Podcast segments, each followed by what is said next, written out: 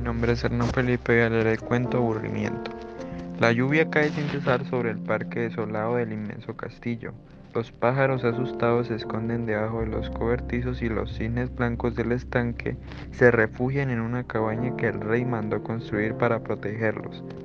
Laura, la princesa aburrida, mira el paisaje gris que se extiende desde su castillo hacia el infinito. Nada la distrae de su cansancio y de su aburrimiento. Sola, abandonada de todos, inventa juegos y amigos que no acuden para distraerle. Qué largo y pesado es el día. No ocurre nada, no viene nadie para amenizarle las horas, que se suceden una detrás de otra. Laura, cansada de estos momentos vacíos, llama a sus criadas una por una para que le sugieran alguna distracción. Mas las buenas mozas bostezando a cada instante no tienen mejores ideas que su joven dueña. Enfurecida, Laura las despide, las castiga y les prohíbe hablar hasta que llegue la noche. La princesita coge su espejo y mira su dulce rostro ensombrecido por el hastío.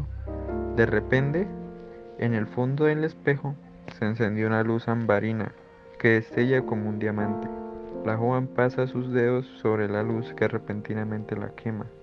¿Será, piensa Laura, una ficción creada por el brujo del palacio que hoy también se aburre?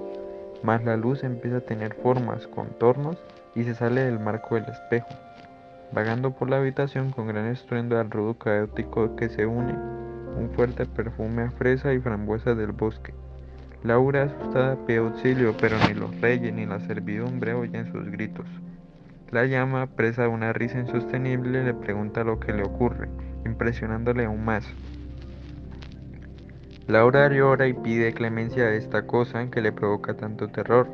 Por fin la llama concluye con sus risas y voces e indica a la princesa que no piensa causar ningún daño.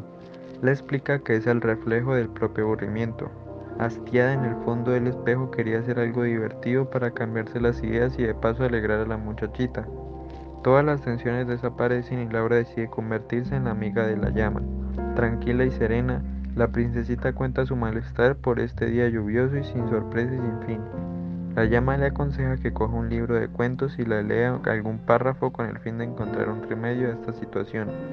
Y Laura lee, lee, lee cuentos y cuentos a la llama hasta que caiga la noche. Sin darse cuenta las horas van corriendo hasta el anochecer. Y Laura no veía el tiempo pasar. Cuando, muy tarde, la princesita se percata que no tiene la suficiente luz para seguir leyendo. Advierte también que la llama del aburrimiento ha desaparecido y que está solo en su habitación. Laura acaba de comprender el poder de la lectura. En unas pocas horas ha dado vuelta al mundo. Ha conocido millones de amigos, ha descubierto valiosos tesoros. Gracias a los libros ha vencido el aburrimiento.